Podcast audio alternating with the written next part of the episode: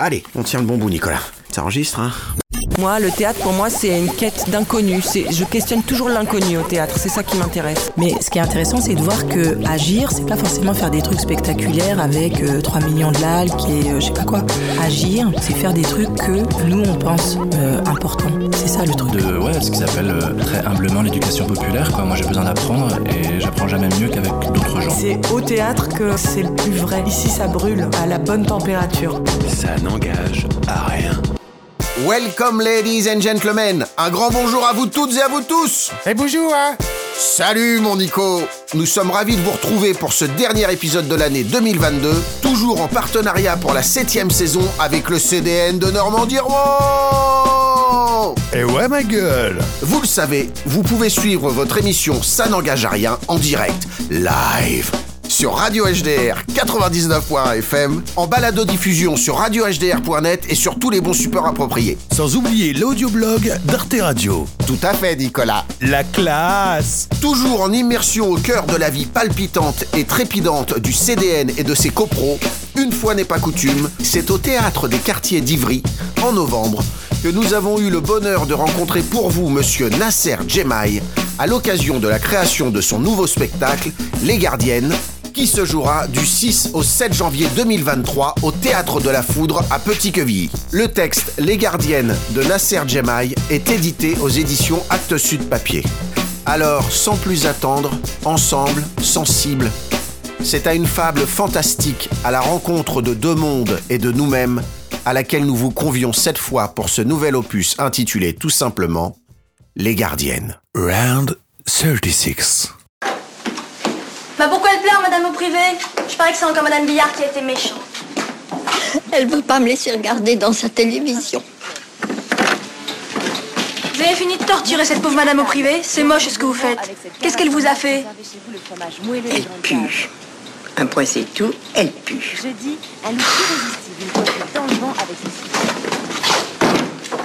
C'est vrai que vous sentez pas la violette. Allez, venez, on va arranger ça. On va faire un petit brin de toilette. Mais pourquoi vous voulez absolument regarder la télé avec elle C'est la seule qu'a Canal Plus.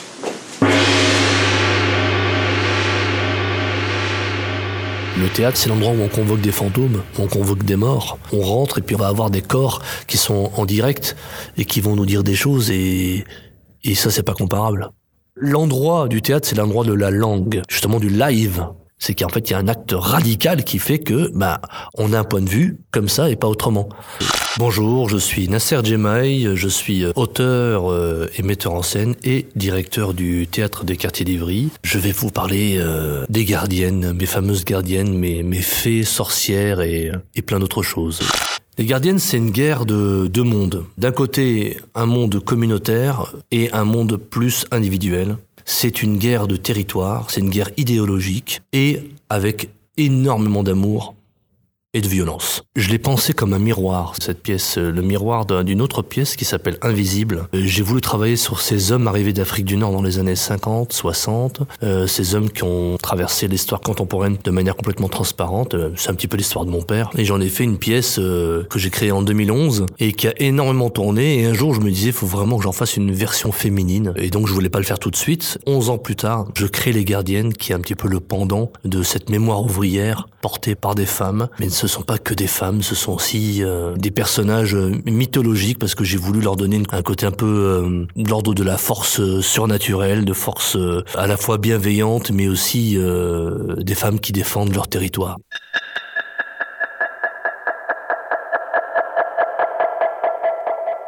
Elle déracine des arbres pour les mettre dans des pots. C'est sa fille, c'est à elle de décider. Et nous, on est quoi?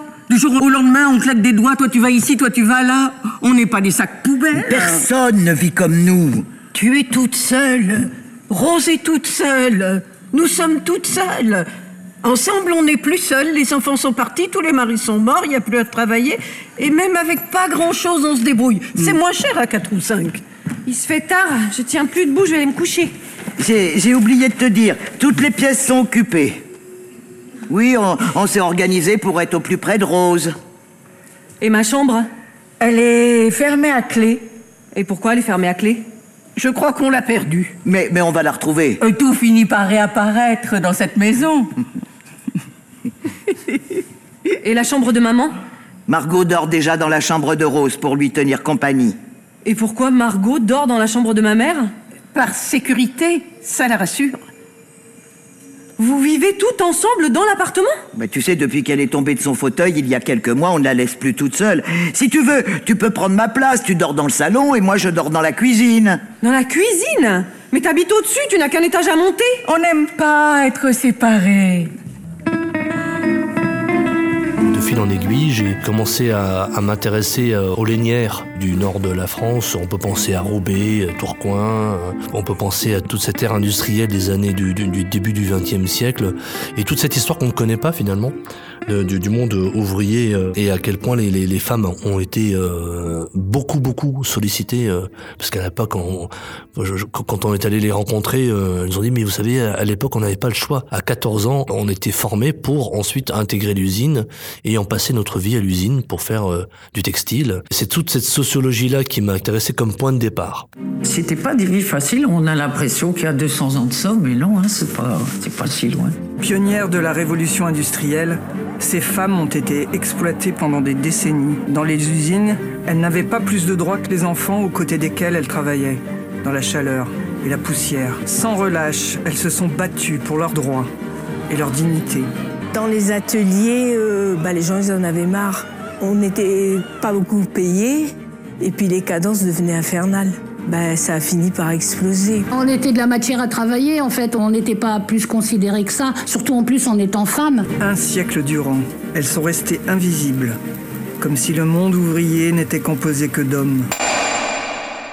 Ensuite, j'ai voulu travailler vraiment sur la dépendance. Dans ces femmes qui ont vieilli, euh, elles sont quatre et l'une d'elles euh, s'appelle Rose, est dépendante. Elle ne parle plus, elle ne se déplace plus toute seule, elle est sur un fauteuil roulant.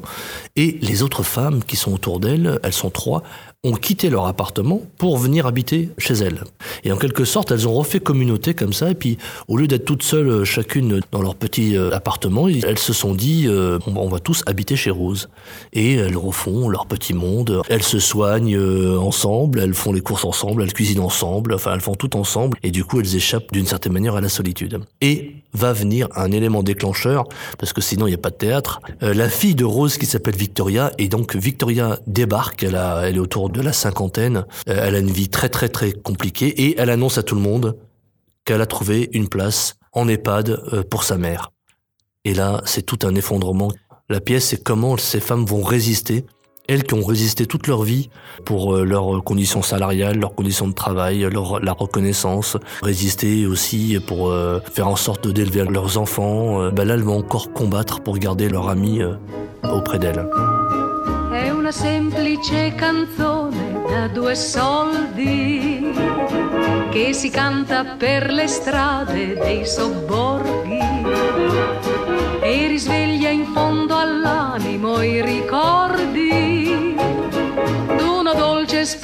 Spensierata gioventù. È una semplice canzone per il cuore poche note con le solite parole, ma c'è sempre chi l'ascolta e si commuove, ripensando al tempo che non torna più. Si vede aprire piano piano qualche finestra da lontano, c'è chi s'affaccia ad ascoltare e sospirare. È una semplice canzone da due soldi che si canta per le strade dei sobborghi. Per chi spera, per chi ama, per chi sogna, è l'eterna dolce storia dell'amore. Ça n'engage à rien. Les gardiennes, c'est à la fois les résistantes, c'est à la fois les guerrières, c'est à la fois les sorcières, c'est à la fois les amazones, c'est les gardiennes parce qu'il y a aussi la dimension du territoire. Mais pas simplement le territoire terrestre, c'est aussi le territoire mental, c'est le territoire de l'imaginaire, c'est le territoire aussi idéologique, c'est le territoire politique. Euh, donc c'est tout ça, c'est de tout ça dont elles sont gardiennes. Elles sont aussi gardiennes d'une histoire, d'une mémoire. euh, la mémoire ouvrière, la mémoire de, cet immeuble qui est dans lequel elles ont toujours vécu, la mémoire de leur façon de vivre, la mémoire de leur combat. Donc les gardiennes, c'est tout ça en même temps. Quelque part, c'est aussi les gardiennes aussi de cette communauté, de leur communauté, de leur enclos. Et pour moi, c'était aussi important, c'est comme si en fait je, je refaisais famille avec un intrus qui arrive. Et ce même intrus fait partie de cette même famille. C'est souvent des choses qui me hantent aussi. Comment on devient étranger à sa propre famille. Et c'est pas parce qu'on est tous de la même famille qu'on n'est pas forcément étrangers les uns les autres. Et ça, c'est euh, ce, qui va se passer pour entre Victoria et sa mère. C'est que Victoria arrive, retrouve sa mère, mais en fait, elle ne la reconnaît plus et la, et la mère ne reconnaît plus Victoria. Et donc, c'est comment tout ça va se retricoter grâce aux gardiennes. Les médecins n'ont rien trouvé. Les examens n'ont rien révélé. Tout ça, c'est dans ta tête. C'est depuis ta chute que tout s'est bloqué.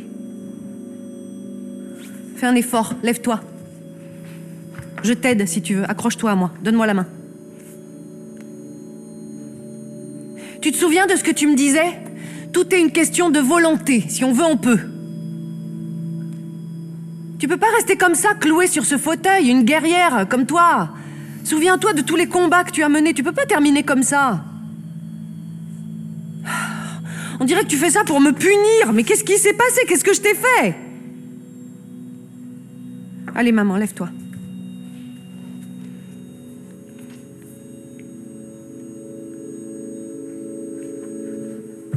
Regarde. Regarde comme elles ont grandi. Tu les reconnais? Là, c'est Alice, Louise et Juliette. 7 ans, 9 ans, 12 ans. Ça pousse, hein, ces petites bêtes. Mais bientôt, tu les verras tous les jours. Je vais m'organiser pour te sortir de là. On va se faire une vie facile. Non sarai da sola, verremo a trovarti. Avrai una stanza per te. Medici e infermieri che si prenderanno cura di te. Una famigliola riunita attorno a te e tutto sarà di nuovo normale.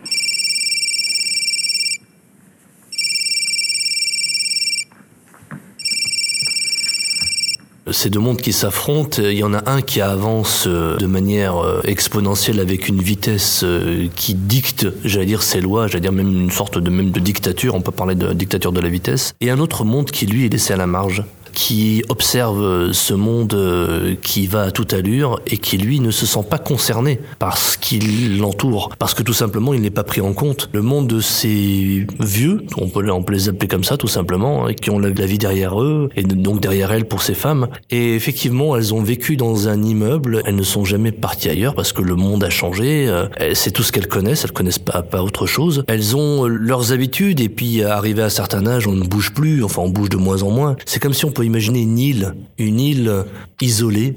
Et je sais que toutes mes pièces sont un petit peu ça, c'est souvent, souvent des îles. Et autour, il n'y a pas grand-chose. Et il y a ce monde euh, qui se dessine autour, dont on aperçoit des ombres. On peut penser à la caverne de Platon, euh, on peut penser à, cette histoire qui s'écrit au loin, comme des, comme des nuages qui passent au loin, mais comme si c'était des choses inatteignables qu'on pouvait, euh, qui ne les concernent pas. Et moi, je suis d'autant plus euh, à l'aise de parler de ça parce que moi-même, j'ai grandi dans un environnement très isolé. J'étais à la campagne, dans les hauteurs de la Chartreuse, à Grenoble. On n'avait pas beaucoup de sous et c'est vrai, être euh, pauvre à la campagne, eh ben c'est c'est jackpot quoi. C'est on est isolé vraiment de tout. Ça, ça, ça, fait marrer parce que je repense à la, à la Miricorée, vous voyez le, la pub, le facteur qui vient et puis la famille comme ça qui sort dans le et qui prend le jus d'orange et tout euh, au bord de la piscine euh, à la campagne génial. Moi j'ai pas du tout connu ça. J'ai connu une campagne misérable où on avait froid on avait pour euh, s'acheter une baguette de pain fallait faire 5 km c'est le monde où on se déplace en mobilette euh, et puis euh, la mobilette tombe en panne et puis on finit à pied avec les mains congelées qui une horreur quoi. Le soleil vient de se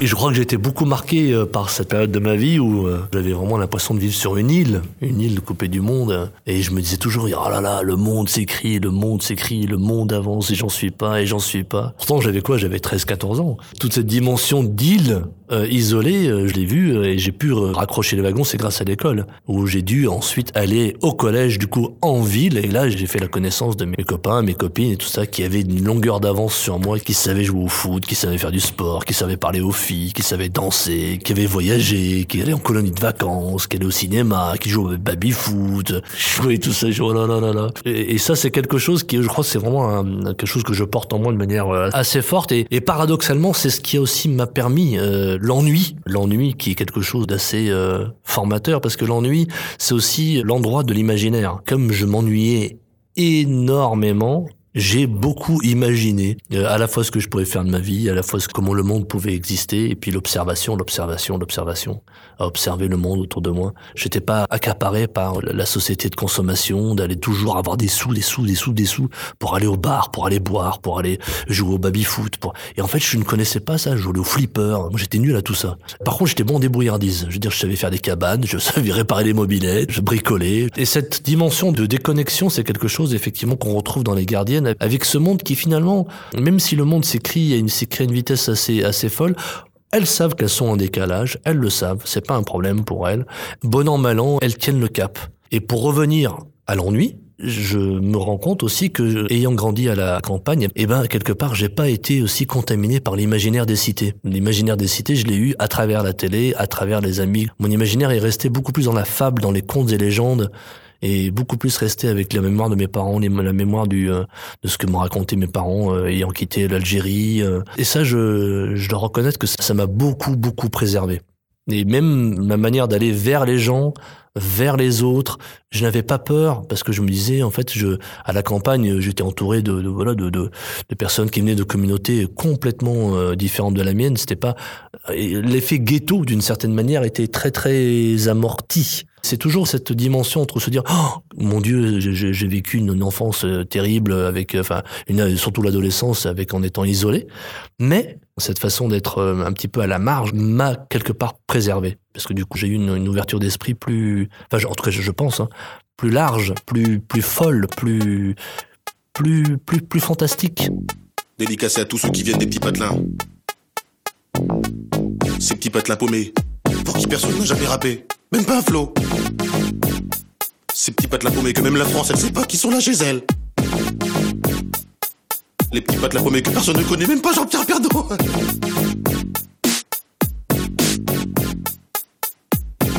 Je m'appelle Camini, je viens pas de la Tessie, je viens d'un petit village qui s'appelle le Marly Gaumont.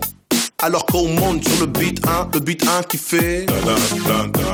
Marly Gaumont, y a pas de béton. 65 ans la moyenne d'âge dans les environs. Un terrain de tennis, un terrain de basket. Trois jeunes dans le village, donc pour jouer c'est pas chouette. Je viens d'un village paumé dans l'Aisne, en Picardie, facilement. 95% de vaches, 5% d'habitants et parmi eux.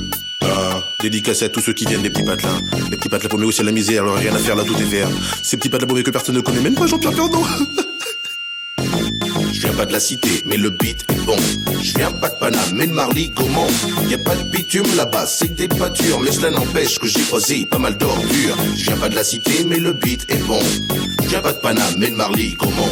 Y a pas de bitume là-bas, c'est des pâtures, mais cela n'empêche que j'ai croisé pas mal d'ordures.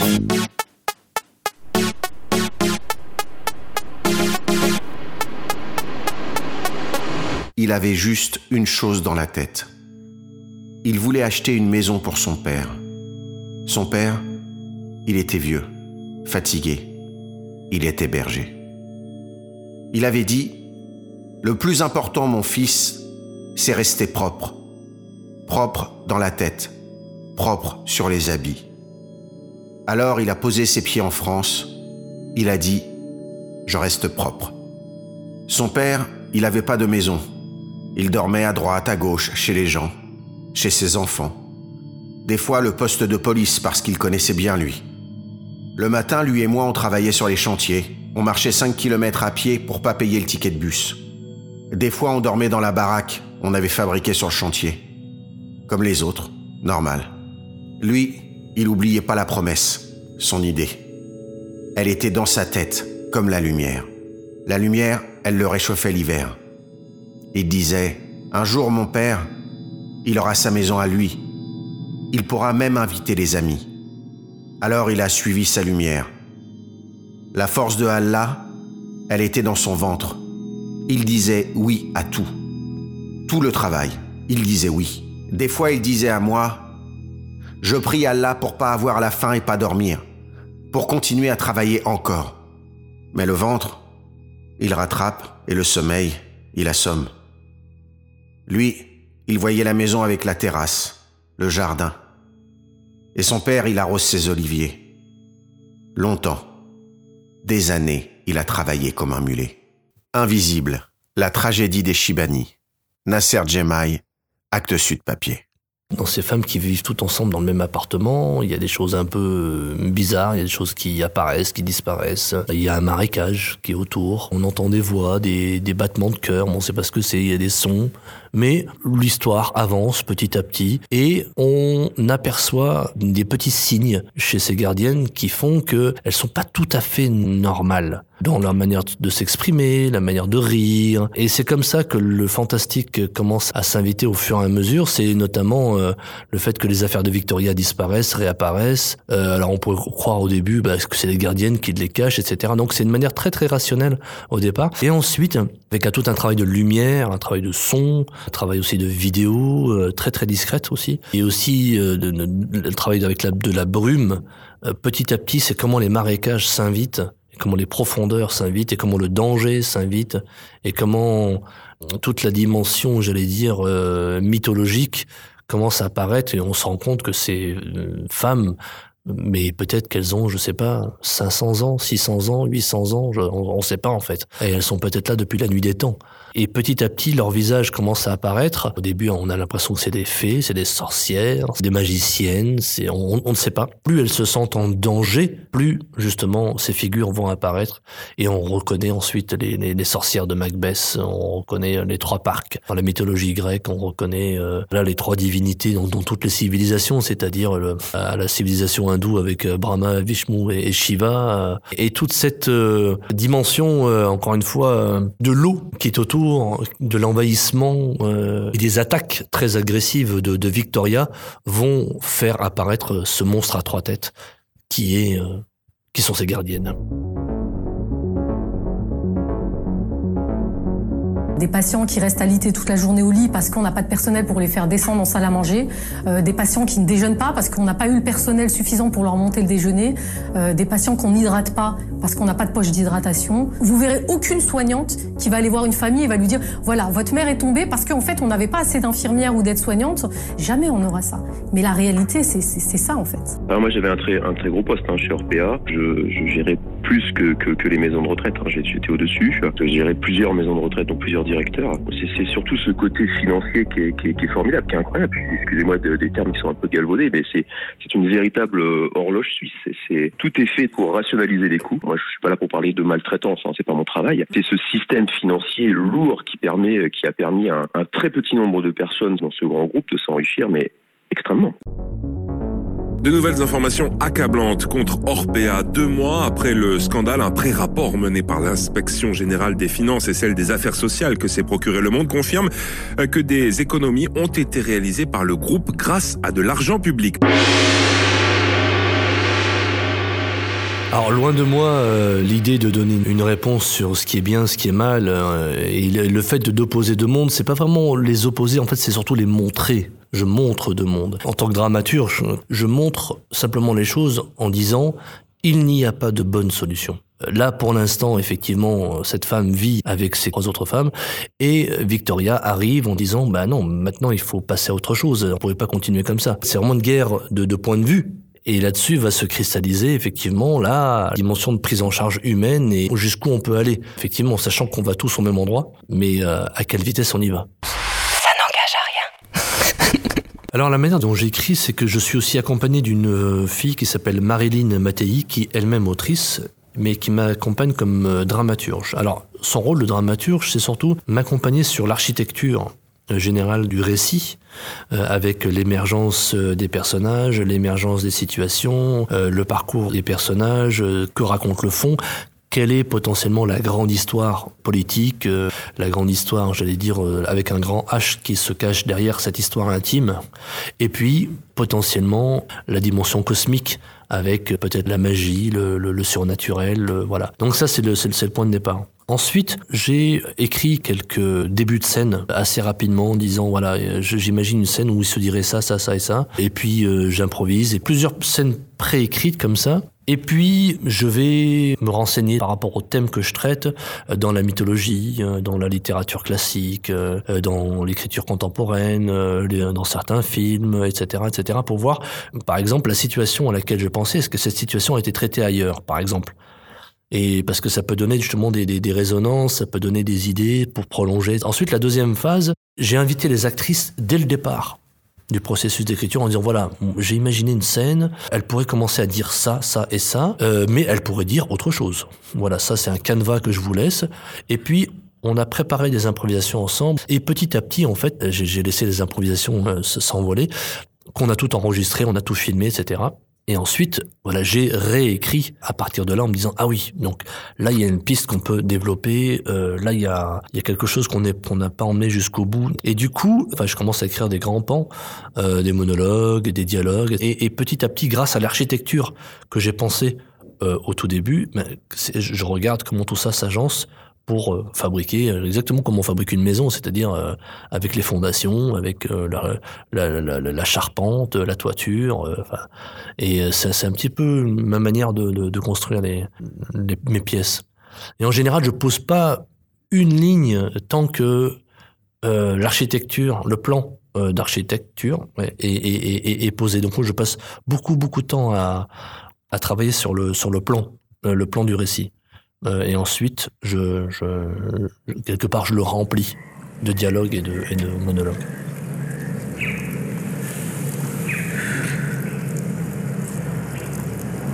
Il est beau notre marécage. Hmm. On a vraiment cru qu'on se battrait pour un monde meilleur, au moins pour nos enfants. Là, on a réussi, mais pour le reste. Heureusement qu'ils nous ont laissé les cheminées. C'est tout ce qui nous reste. Parfois, dans la nuit, j'imagine de la fumée qui en ressort. Elle est abîmée. Elle tient encore bien debout. Comme nous. C'est bon ce que tu fumes C'est le petit jeune polonais Lukacs. Quand il lui reste un bout, il me dépanne. Et il a de la bonne musique. Tu veux goûter? C'est de la vraie? C'est du bon. Ça, ça a un goût de pelouse. Sortie d'usine, directement d'Amsterdam. J'adore ce parfum. Il fait voyager. Et ton rendez-vous chez le pneumologue, tu n'y retournes plus? Il t'a dit plus de cigarettes du tout. Non, mais c'est pas une cigarette, ça, c'est mieux. Moi, je sais comment tu vas mourir. Tu tomberas digne, comme un arbre. Ton dernier souffle sera dans nos bras, sans souffrir. Ce sera beau. Si c'est comme ça, je signe tout de suite. Disons que le travail d'immersion, effectivement, c'est un travail qui est absolument euh, délicieux. C'est qu'on va attraper des, des jargons, on va attraper des mots techniques, on va attraper des points de vue, on va attraper des expressions, des proverbes, on va attraper des choses que, mais qui sont vraiment liées à l'endroit euh, typique du sujet en question. En l'occurrence, là, les lénières, effectivement, euh, il y avait toute une histoire que je ne connaissais pas autour de ces machines qui étaient des machines qui étaient vraiment des, des cathédrales, des merveilles absolument éblouissantes qui fascinaient euh, les ouvriers eux-mêmes. Des machines souvent venues d'Angleterre, venues aussi des Flandres. Et la manière dont elles parlent de ça, c'est assez éblouissant. Mais ça, c'est quelque chose que j'aurais jamais imaginé. Et l'attachement à ces machines. En fait, l'usine, c'était aussi le sentiment d'appartenance. Euh, C'était le sentiment d'une identité, une identité ouvrière, c'est une identité d'une communauté. Euh, Si on fait pas ce, travail d'immersion pour rencontrer les gens avec des histoires très singulières, et puis souvent on arrive à attraper des histoires intimes. Comment ils dormaient, comment comment ils allaient faire la cour euh, à telle et telle femme, comment je sais pas, comment ils faisaient la fête. Ça peut pas s'inventer en fait. Alors une fois qu'on l'a, euh, le travail après c'est tout le travail de réécriture parce que c'est pas suffisant de retranscrire euh, exactement ce qui s'est dit. Après ça reste un travail de création théâtrale, c'est dans, dans le sens où euh, le travail d'immersion que je fais en amont, c'est surtout pour le texte. Après, après j'ai mon propre univers, moi. J'ai mon propre univers et je vois les lumières que j'aime, je vois les, les ambiances que j'aime et l'atmosphère que je vais développer et les actrices que je peux avoir ou les acteurs que je peux avoir qui eux-mêmes transportent avec eux un univers, faut pas le négliger. Les interprètes sur le plateau apportent quelque chose avec leur voix, avec leur corps, avec leur façon de, parler, la façon de bouger, l'énergie qu'ils dégagent. Donc tout ça, ça participe à un, développement euh, de, l'univers. Une fois que ce, ce travail d'imprégnation est fait, il y a tout un travail effectivement très important, c'est de ne pas trahir la parole, de ne pas trahir ce qui m'a été donné, de pas travestir. Ça, c'est vraiment une responsabilité importante. Il faut rester avec une certaine, enfin, tenter en tout cas de rester assez euh, honnête intellectuellement et, humble, parce que on est là que pour euh, représenter quelque chose qui existe déjà. Et le travail de représentation, c'est aussi un travail de, fidélité, mais ça reste un, un travail de fidélité décalé. Bah, le travail théâtral, c'est aussi une langue, une atmosphère, c'est aussi euh, beaucoup de surprises, beaucoup de choses fantaisistes aussi, euh, parce que ça reste un spectacle. Moi aussi, j'ai aimé un homme à l'usine. Henri. On se donnait rendez-vous toujours au même endroit, au milieu des roseaux, à l'abri des regards, enveloppé par la brume, l'humidité. Un jour, Henri a disparu, n'est plus venu travailler. Parti pour toujours sans dire au revoir. Depuis sa disparition, je retourne toujours au même endroit, au milieu des iris. Et J'imagine Henri apparaître à travers la rosée. Toujours ses 40 ans.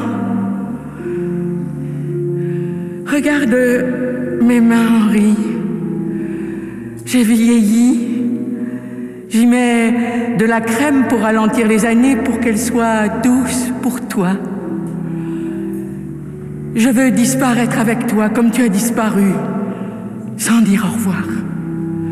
Partir avec toi au fond de l'eau, au cœur du marécage. Coco Fedgerol, euh, Claire Aveline, euh, Chantal Trichet, Martine Armel et Sophie Rodriguez. Et c'est à part Claire Aveline, j'ai travaillé déjà avec toutes les, les autres. Sophie Rodriguez est plus jeune, elle a 49 ans. Les autres ont plus de la soixantaine, voire 73 pour euh, Martine, qui est une ancienne danseuse étoile. C'est elle qui est sur le fauteuil roulant. C'est des actrices qui ont une énorme carrière derrière elles, qui ont beaucoup de bouteilles. Et effectivement, travailler avec ces comédiennes, ça permet aussi d'aller encore plus loin dans les propositions, dans la folie, euh, dans la fantaisie, dans le côté jubilatoire, euh, dans, dans les propositions, dans l'improvisation. Enfin, elles sont, sont, assez incroyables, quoi. Du fait de leur, de, leur âge, forcément, il y a une, épaisseur immédiate en termes de présence euh, et, l'imbrication avec cette histoire est parfaite parce qu'elle elle- elle dégage d'un seul coup une, une force euh, assez folle quoi et juste en fait c'est vraiment cette justesse et c'est pour ça que quand je parlais d'honnêteté euh, c'est qu'en fait ça ne triche pas là pour le coup petit à petit c'est comment ces femmes se transforment et deviennent de, plus en plus inquiétantes de plus en plus euh, dangereuses en tout cas elles nous laissent pas indifférents elles, elles- ont aussi un côté très enfantin c'est ça qui est, qui est très drôle, c'est qu'en fait, elles ont, comme elles en ont plus rien à foutre de, de ce qu'on pense d'elles. Elles ont tellement dépassé de, de choses qu'elles ont une liberté complètement folle. Moi, je l'ai vu pendant les, les- les séances d'improvisation et pendant les répétitions. C'est, on les emmerde plus sur ce qu'elles pensent, sur ce qu'il y a à faire, on fait, et puis surtout, on s'amuse, quoi. Et, euh, et ça, on peut le faire qu'avec des actrices de cette trempe. Qui n'a jamais entendu parler de la merveilleuse Madame Mime? Bah non, je regrette. Madame Mime Ah Mon Dieu, quelle catastrophe C'est moi la plus grande, la plus merveilleuse sorcière Regarde mon garçon. D'un coup de baguette. Zabari, bim Je dessèche une fleur. J'aime semer le macabre et la terreur. Oh, ça c'est terrible. Merci mon petit, mais ceci n'est rien, non, rien pour moi. Car je suis la magnifique, merveilleusement Madame Mime. Ça n'engage à rien. Moi, ce que j'ai envie de dire aux jeunes, c'est venez, venez voir ces, femmes, euh, ces, ces actrices d'un certain âge, parce qu'elles nous enseignent énormément sur le, la joie de vivre, et sur le vieillissement, et que le vieillissement n'est pas une maladie, c'est un passage normal où vers, euh, et si on a de la chance, on, peut, on pourra le vivre. Parce que je sais que tous les jeunes qui sont venus voir euh, ce, spectacle sont sortis absolument bouleversés et extrêmement curieux de ces personnes âgées qui n'ont pas l'habitude de beaucoup côtoyer. Et là, d'un seul coup, il y a quelque chose d'assez fascinant et très respectueux. Parce que en plus de ça, en plus de ça, elles sont très drôles. Elles arrêtent pas de faire des conneries, elles arrêtent pas de faire des, elles font tout de travers, elles sont, mais en même temps, elles savoient le bon. Quando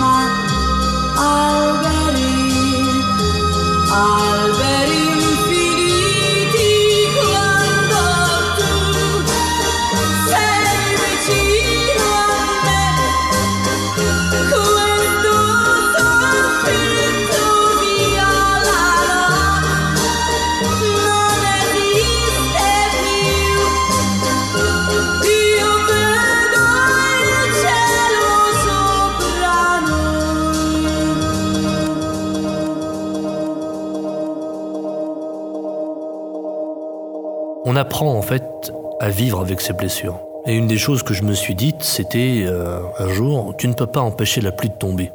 Par contre, rien ne t'empêche d'avoir un parapluie. Ce parapluie, c'est mon théâtre. Moi, ce que j'ai pas pu supporter, c'est effectivement euh, l'histoire manquante de mes parents. Quelque chose en fait qui ne s'est pas raconté avec l'histoire de mes ancêtres, comme si j'étais amputé de quelque chose. Et le théâtre fait que je suis euh, dans cet endroit où j'essaie de retrouver cette amputation. Je suis au théâtre parce que, effectivement, quelque chose me manque en termes de contes et légendes, peut-être d'amour, d'histoire, tout simplement. Euh, Des histoires qui ne se sont pas racontées. Alors, je vais les raconter moi-même.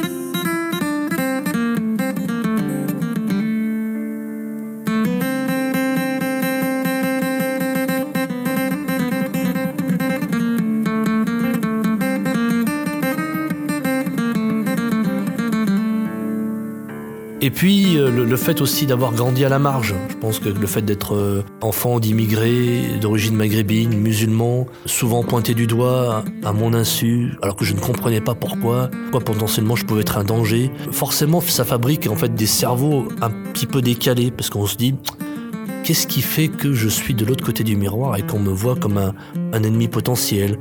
Quelqu'un qui doit toujours sans cesse dire « Vous inquiétez pas, j'aime la République, j'aime la France, j'aime le drapeau, je chante la Mars. » Pourquoi je suis obligé de faire tout ça? Et c'est quelque chose effectivement qui, contribue à cette amputation. Et, et cette amputation euh, fait que effectivement euh, je la retrouve dans ce sentiment d'illégitimité où je sens que j'ai pas vraiment ma place. Ou... Et je me suis rendu compte que dans mon parcours, les personnes qui m'ont le plus accompagné, le plus compris, ben, c'est souvent les femmes. Les femmes un peu à la marge, un peu effectivement qui ne jouent pas avec les mêmes règles que les hommes. Aussi les vieux, les vieux qui sont aussi à la marge. Alors je dis pas que je, je travaillerai qu'avec des, des vieux et des femmes, c'est pas ça, mais mais tout ça pour dire que le théâtre c'est l'endroit euh, où on tente, où on tente d'échapper à, à quelque chose, où on tente euh, de réparer quelque chose. Et moi c'est ma tentative de réparation. D'ailleurs tous tous mes spectacles sont des tentatives de réparation. Alors j'arrive pas toujours.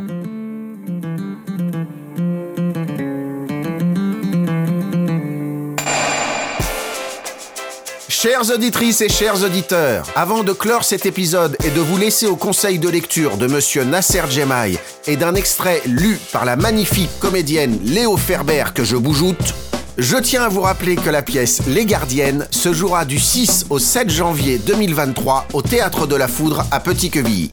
On se retrouve là-bas. Yes Quant à moi, il ne me reste plus qu'à vous remercier du fond du cœur pour avoir suivi cette émission. Émission conçue et présentée par Steve. Et à la technique, mon gardien à moi, celui qui veille sur les platines et sur mon cœur, le sorcier des jingles, j'ai nommé mon homeboy Monsieur Nicolas Leborgne. Big up à toi mon pote. Eh salut, bisous. Bien sûr, bien sûr, un très grand merci à toute l'équipe du CDN. Mention spéciale à Charlotte Flamand et Raphaël Parès qu'on embrasse. Et évidemment, un très grand merci à Nasser Djemaï pour son accueil et sa générosité. Longue vie aux gardiennes.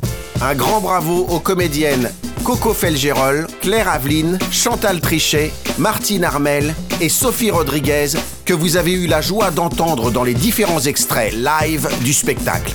Merci. Enfin, big up à Frédéric Minière, créateur son du spectacle, pour le partage des pistes diffusées dans cet opus.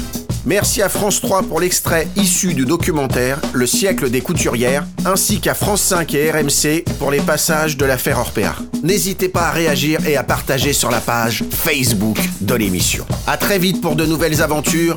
Permettez-moi à quelques encablures de cette nouvelle année de vous souhaiter une magnifique année 2023. Eh bien, puisque ça n'engage à rien, écoutez, Nasser. Oui, moi je pense euh, forcément à, une personne absolument euh, éblouissante qui n'est plus là, c'est Marguerite Duras, et qui disait que euh, l'enfance est un état de guerre, et que écrire, c'est la nuit. Et je ne peux pas m'empêcher de penser à son premier roman, je crois que c'est son tout, premier qui s'appelle Un barrage contre le Pacifique, et parce que tout est dedans.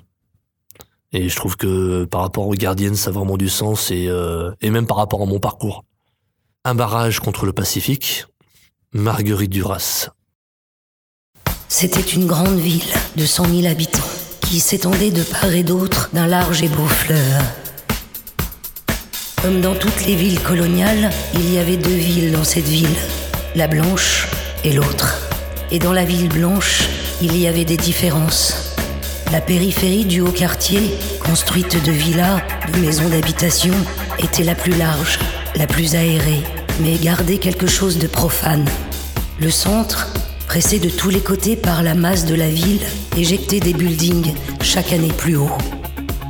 Là ne se trouvait pas le palais des gouverneurs, le pouvoir officiel, mais le pouvoir profane, les prêtres de cette Mecque, les financiers. Les quartiers blancs de toutes les villes coloniales du monde étaient toujours, dans ces années-là, d'une impeccable propreté. Il n'y avait pas que les villes, les blancs aussi, étaient très propres. Dès qu'ils arrivaient, ils apprenaient à se baigner tous les jours, comme on fait des petits enfants, et à s'habiller de l'uniforme colonial, du costume blanc, couleur d'immunité et d'innocence. Dès lors, le premier pas était fait. La distance augmentait d'autant. La différence première était multipliée, blanc sur blanc, entre eux et les autres, se nettoyaient avec la pluie du ciel et les eaux limoneuses des fleuves et des rivières. Le blanc est en effet extrêmement salissant. Aussi, les blancs se découvraient-ils du jour au lendemain plus blancs que jamais, baignés, neufs, siestant à l'ombre de leur villa, grands fauves à la robe fragile.